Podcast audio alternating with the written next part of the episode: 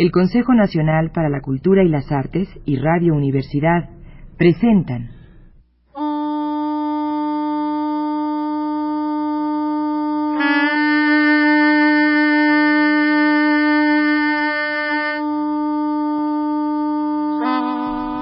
Los dos siguieron al Buda hasta la ciudad y volvieron en silencio, pues ellos mismos pensaban renunciar a los alimentos de aquel día. Contemplaron a Gotama de regreso, lo observaron rodeado de sus discípulos, tomando el almuerzo. Lo que comía ni siquiera bastaba un pájaro, y vieron cómo se retiraba luego a la sombra de los mangos.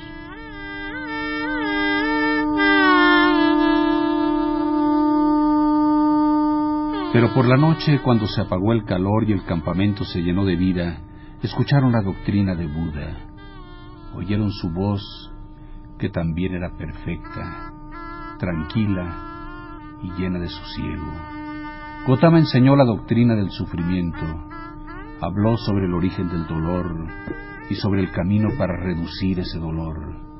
Su oración era sencilla y serena. La vida era dolor, el mundo estaba lleno de sufrimiento, pero se había hallado la liberación del dolor. Tal liberación estaba en manos del que seguía el camino del Buda.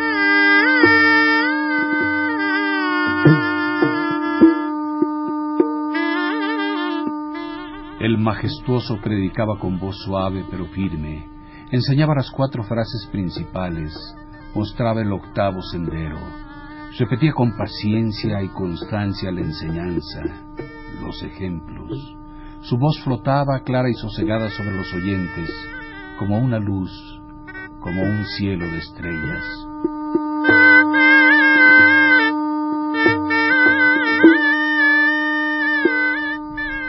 Ya era de noche cuando el Buda terminó su oración. Muchos peregrinos se le acercaron y rogaron que les aceptaran la comunidad, pues querían refugiarse en la doctrina.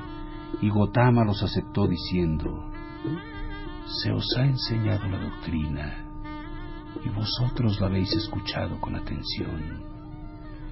Acercaos, pues, y caminad hacia la santidad para preparar el fin de todos los dolores.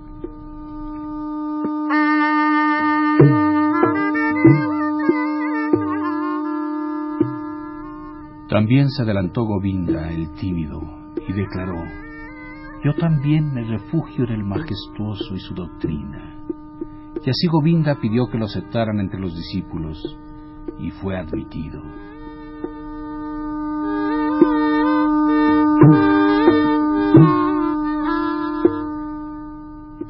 Inmediatamente después, cuando el Buda ya se había retirado para descansar durante la noche, Govinda se dirigió a Siddhartha y manifestó con solicitud, Siddhartha, no tengo derecho a reprocharte nada. Los dos hemos escuchado al majestuoso, los dos nos hemos enterado de su doctrina.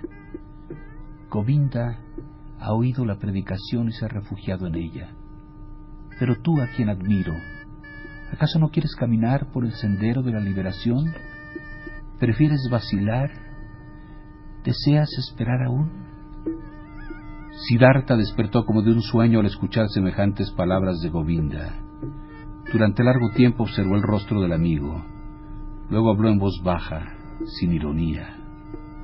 Govinda, compañero mío, por fin has dado el paso decisivo. Por fin has escogido tu ruta. Siempre fuiste mi amigo, Govinda. Siempre marchabas un paso detrás de mí. A menudo yo pensaba, ¿no dará Govinda alguna vez un paso solo sin mí llevado por el impulso de su alma. Y he aquí que eres un hombre, y escoges por ti mismo tu camino. Puedes seguirlo hasta el fin y encontrar tu liberación, amigo mío. Govinda, que aún no comprendía bien la situación, repitió su pregunta con tono impaciente. Por favor, habla. Te lo ruego, amigo. Dime que no me engaño, que tú también, mi sabio amigo, te refugiarás junto al majestuoso Buda. Siddhartha colocó una mano sobre el hombro de Govinda y repuso, No has escuchado el voto que formulé por ti, Govinda. Te lo repito, puedes seguir este camino hasta el fin y encontrar la liberación. En ese momento Govinda se percató de que su amigo le abandonaba y empezó a llorar. Siddhartha, exclamó entre sollozos. Siddhartha se expresó con cariño. No olvides que desde ahora eres un samana de Buda. Has renunciado a tu heredad y a tus padres, a la riqueza y a la propiedad. Has renunciado a tu propia voluntad. Has renunciado a la amistad. Así lo quiere la doctrina del sublime. Mañana, Govinda, te abandonaré. Todavía caminaron durante mucho tiempo los dos amigos por el bosque. Se tendieron por largo tiempo sin encontrar el sueño. Govinda no dejaba de insistir una y otra vez a su amigo para que le dijera por qué no se refugiaba en la doctrina de Gotama, qué falta encontraba en esa doctrina. Pero Siddhartha cada vez le rechazaba negando. La doctrina del sublime es excelente. ¿Qué podría yo reprocharle? De madrugada un seguidor del Buda, uno de sus más antiguos monjes, pasó por el jardín y llamó a todos aquellos que se habían refugiado en la doctrina como novicios para ponerles las vestiduras amarillas e instruirlos en las primeras enseñanzas y obligaciones de su clase. Y Govinda se levantó, abrazó una vez más al amigo de su juventud y siguió a los restantes novicios. Siddhartha, sin embargo, se quedó meditando en el bosque.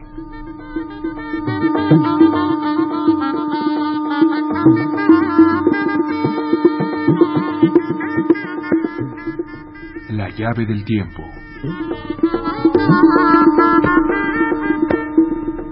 La clave del tiempo. La nave del tiempo.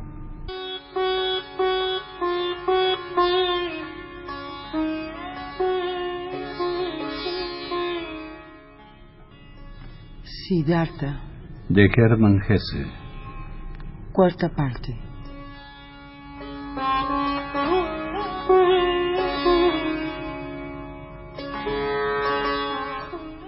Siddhartha, sin embargo, se quedó meditando en el bosque. Entonces se cruzó en su camino Gotama, el majestuoso. Le saludó con profundo respeto, y al ver la mirada del Buda tan llena de paz y bondad, el joven tuvo valor para solicitar al venerable que le permitiera hablarle. En silencio el majestuoso le concedió el permiso. Siddhartha balbuceó. Ayer, oh sublime, escuché tu maravillosa doctrina. Para ello vine desde muy lejos con mi amigo. Ahora mi amigo se quedará entre los tuyos. Se ha refugiado en ti. En cuanto a mí, retomaré mi bastón de peregrino. Como tú prefieras, dijo el venerable con cortesía. Mi lenguaje es sin duda demasiado audaz. Continuó Siddhartha. Pero no quisiera alejarme del sublime sin haberle expresado mis sentimientos con toda sinceridad. Consentiré el venerable en escucharme todavía un instante. En silencio el Buda le concedió permiso. Siddhartha explicó. Hay algo, venerable, que por sobre todo he admirado en tu doctrina. Todo en ella está perfectamente claro, cabalmente demostrado. Presentas el mundo como una cadena perfecta, que nada interrumpe jamás, una cadena infinita de causas y efectos. Nunca existió sabiduría más acabada, ni expuesta de manera tan irrefutable. Por cierto que los brahmanes deben sentir que su corazón se estremece de alegría al comprender el mundo a través de tu doctrina. Este mundo que forma un todo perfecto, sin la menor laguna, transparente cual el cristal, y que no se haya merced ni del azar ni de los dioses. ¿Es bueno? ¿Es malo? ¿Es en la vida, sufrimiento, felicidad? Poco importa. Quizá no sea esto lo esencial, pero la unidad del mundo, el encadenamiento de cuanto en él transcurre, el que todas las cosas grandes y pequeñas estén involucradas en la misma corriente, en la misma ley de las causas del devenir y del morir. Todo ello surge con luminosa nitidez de tu enseñanza sublime, hombre perfecto. Sin embargo, en tu propia doctrina, la unidad y la concatenación de todas las cosas se quiebra en un punto. Por una pequeña brecha penetra en este mundo que habría de ser toda unidad, algo extraño, algo nuevo que antes no existía y que no puede ser mostrado ni demostrado. Tu enseñanza de cómo vencer al mundo, de cómo liberarse de él. Pero basta esta pequeña laguna, esta pequeña brecha, para destruir toda aquella infinita unidad de leyes y para que se dude de ella. Espero que me perdones esta objeción. Gotama le había escuchado con tranquilidad, sin moverse. Con voz bondadosa, cortés y clara, le contestó ahora. Tú has escuchado la doctrina, hijo de Brahman. Dichoso de ti por haber pensado tanto en ella. Tú has encontrado un vacío, una falta. Sigue pensando en la doctrina, pero deja que te avise, tú que tienes tanto afán por saber acerca de la dificultad de las opiniones y la desavenencia de las palabras. No importan las opiniones, sean buenas o malas, inteligentes o insensatas. Cualquiera puede defenderlas o rechazarlas. Pero la doctrina que has oído de mis labios no es mi opinión, ni su objetivo es explicar el mundo para los que tienen afán de saber. Su fin es otro, es la redención de los sufrimientos. Eso es lo que enseña Gotama, nada más. No te enfades conmigo, sublime, exclamó el joven. No ha sido para discutir contigo ni para provocar una disputa sobre palabras que te hablé de ese modo. Tienes razón al decir que poco importan las opiniones. Pero permíteme agregar algo más. Ni por un instante dudé de ti. Ni por un instante dudé que fueses Buda. Que hubieras alcanzado la meta en pos de la cual se esfuerzan miles de brahmanes. Tú has logrado liberarte de la muerte. Y esta liberación, fruto de tus propias búsquedas sobre tu propio camino, la alcanzaste mediante el pensamiento, la meditación, el conocimiento y la iluminación, no por la doctrina y pienso, oh sublime, que nadie llegará a la liberación merced a una doctrina. A nadie, oh venerable, podrás comunicar por la palabra y la doctrina tu instante de iluminación. Muchas cosas encierra la doctrina del gran Buda. Muchas cosas enseña. Comportarse honestamente, evitar el mal. Pero esta doctrina tan esclarecida y respetable no dice el secreto de lo que el sublime mismo ha vivido, él solo, entre centenares de miles de seres humanos esto es lo que he pensado y discernido al escucharte, y es también por esta razón que continuaré mis peregrinaciones. No para buscar otra doctrina, pues sé que no existe mejor, sino para alejarme de todas las doctrinas y de todos los maestros. He de alcanzar solo mi objetivo o morir. Pero a menudo, oh sublime, a menudo recordaré este día, esta hora en que me fue dado contemplar a un santo.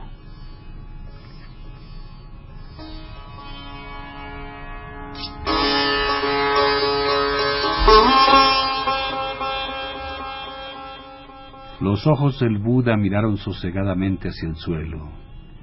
En su rostro impenetrable resplandecía la tranquilidad del alma.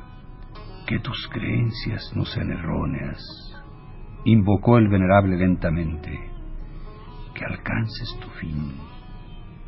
Pero antes dime, ¿has visto el conjunto de mis amanas, de mis muchos hermanos que se han refugiado en la doctrina?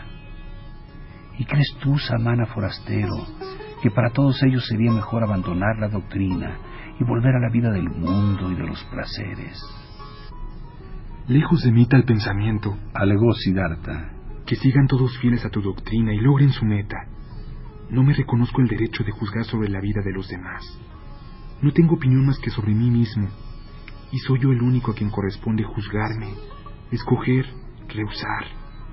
Nosotros los amanas, oh sublime, Cuanto buscamos es la liberación.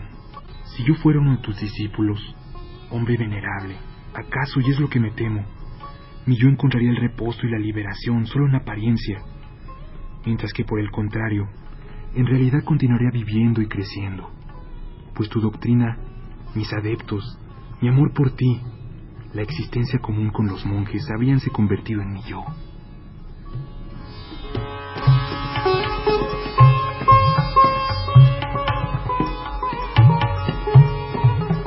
Con media sonrisa y con una amabilidad clara e inalterable, Gotama fijó sus ojos en la mirada del forastero y le despidió con un gesto apenas perceptible.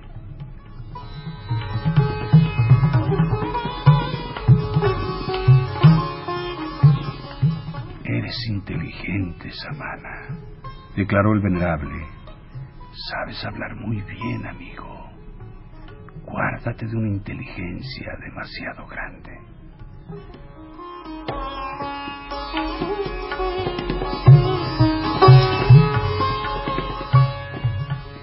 El Buda continuó su camino. Su mirada y su media sonrisa se grabaron para siempre en la memoria de Siddhartha.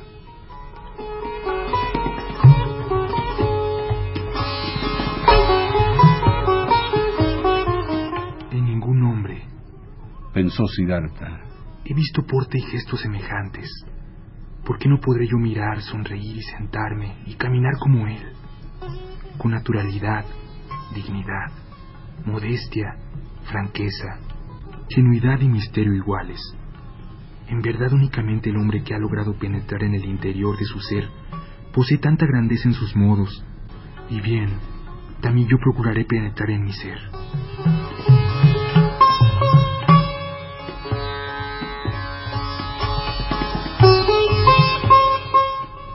Meditó Siddhartha es el único hombre ante el cual he decidido bajar la mirada. Pero desde ahora no la bajaré ante nadie. Ninguna doctrina me seducirá, puesto que ni la del sublime lo ha conseguido. Mucho me ha quitado el Buda. Reflexionó Siddhartha. Pero más me ha dado en retorno. Ha apartado de mí a Govinda, que creía en mí y ahora cree en él. Govinda, mi sombra, se ha convertido en la sombra de Gotama, pero me ha dado a Siddhartha, a mí mismo.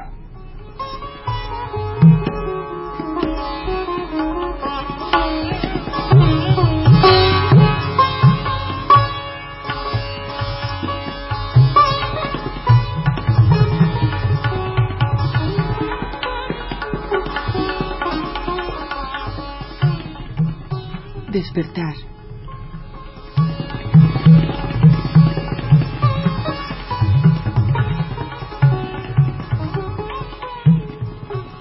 Cuando Siddhartha abandonó el bosque dejó al Buda, el perfecto, y también a Govinda. Sintió que en ese bosque se quedaba a sí mismo su vida actual, que se separaba de él.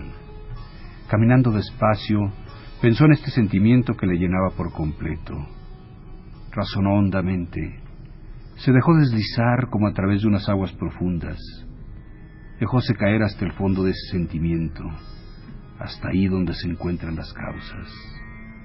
Creía que comprender las causas era precisamente pensar, y que sólo a través de la razón los sentimientos pueden convertirse en comprensión, es decir, que no se pierden, sino que se transforman en sustancias y empiezan a derramar su contenido.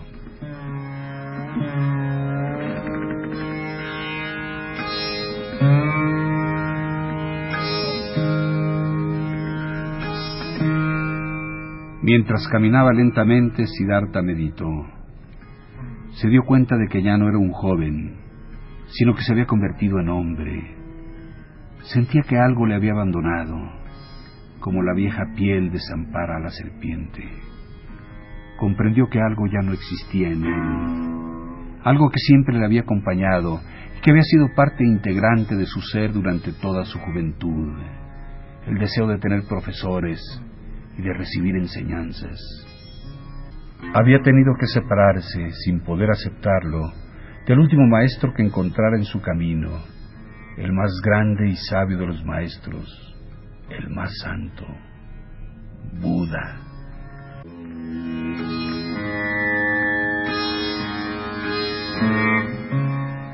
Pensativo, Siddhartha retrasó todavía más su paso mientras se preguntaba a sí mismo, ¿Qué habrías querido aprender con ayuda de doctrinas y de maestros que ellos mismos que tanto te han enseñado no podían darte? Y se contestó. Quería saber el sentido y la esencia del yo, el yo del cual ansiaba deshacerme, al que deseaba aniquilar. Mas no fui capaz de ello. Únicamente me fue posible engañarlo, huirle, disimularme a él. En verdad nada ha ocupado mis pensamientos al igual que mi yo. Nada se ha enseñoreado jamás de mí al par del enigma, de mi existencia de que vivo, de que soy uno, separado de los otros, aislado en una palabra. ¿De qué soy yo? Siddhartha. Sin embargo, nada hay en el mundo que conozca tan poco como a mí mismo, como a Siddhartha.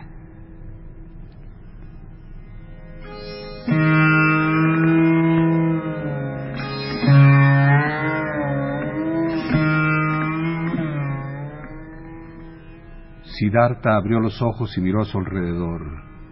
Una sonrisa iluminó su rostro y recorrió todo su cuerpo hasta la yema de los dedos. Era el profundo sentimiento del despertar después de largos sueños. De repente se encontró andando otra vez, con paso rápido, como el de un hombre que sabe lo que tiene que hacer.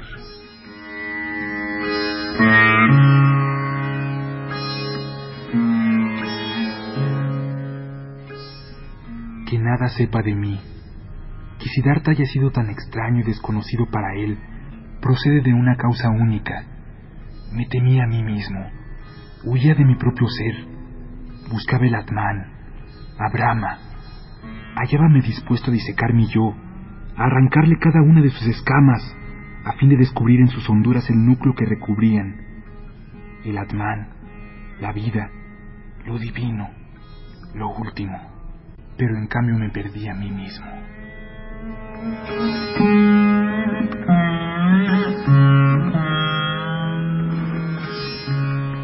Siddhartha abrió los ojos y miró a su alrededor. Una sonrisa iluminó su rostro y recorrió todo su cuerpo hasta la yema de los dedos. Era el profundo sentimiento del despertar después de largos sueños.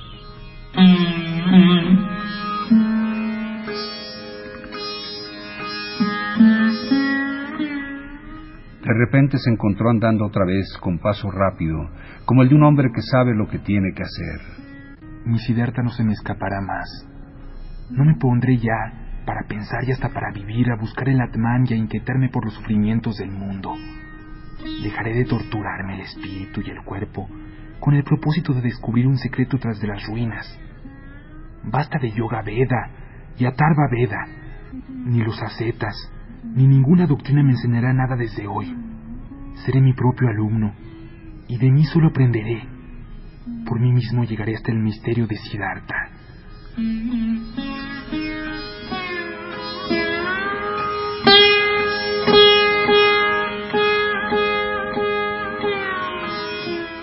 Miraba a su alrededor como si viese al mundo por primera vez. Era hermoso el mundo y de variados colores. El mundo se le presentaba curioso y enigmático. Aquí azul, allí amarillo, allá verde. El cielo y el río corrían. El bosque y el monte mezclaban su belleza misteriosa y mágica. Y allí en medio Siddhartha que se despertaba, que se ponía en camino hacia sí mismo.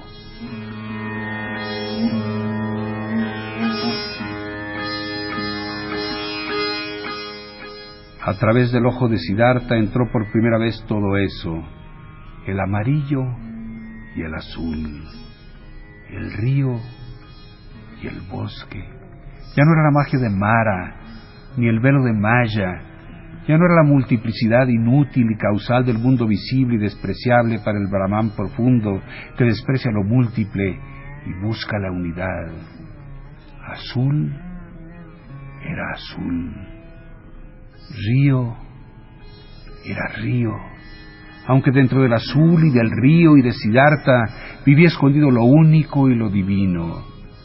Precisamente pues, el carácter y la esencia de lo divino era el ser aquí amarillo, allí azul, allá cielo, acullá bosque y aquí Siddhartha.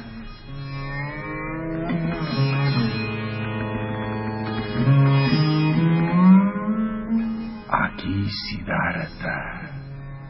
El sentido y el carácter no estaban detrás de las cosas, estaban dentro de ellas dentro de todo.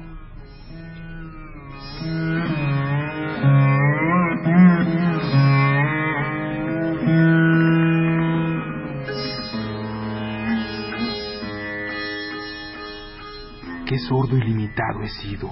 Meditó a paso ligero. Al leer un escrito cuyo sentido quiere penetrarse, no se desdeñan los signos ni las letras. No se ven estos un señuelo, un efecto del azar una envoltura vulgar. Se los lee, se los estudia letra por letra, se los ama.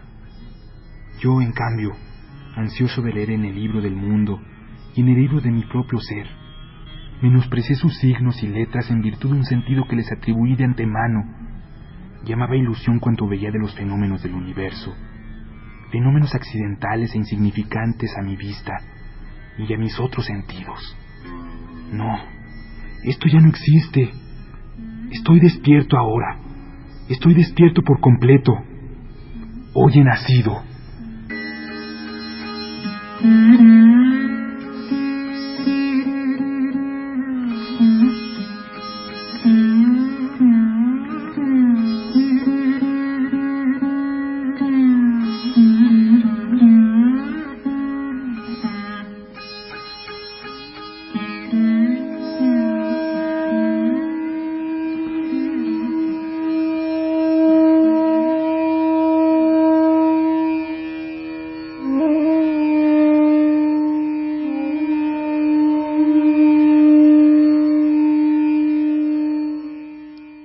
El Consejo Nacional para la Cultura y las Artes y Radio Universidad presentaron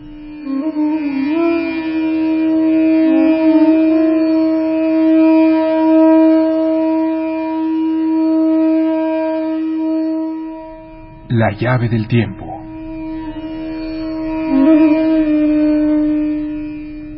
La clave del tiempo.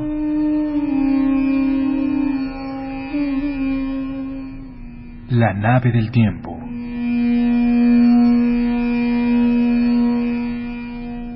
El ave del tiempo.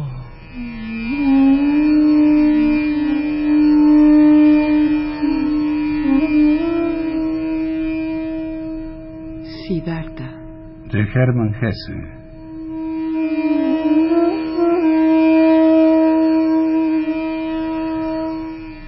cuarta parte.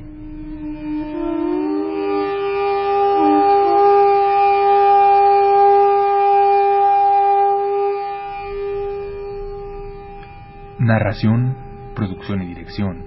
Juan López Moctezuma.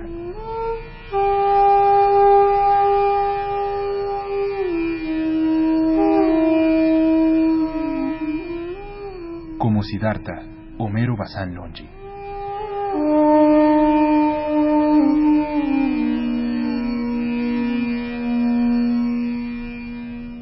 Realización técnica, Carlos Montaño.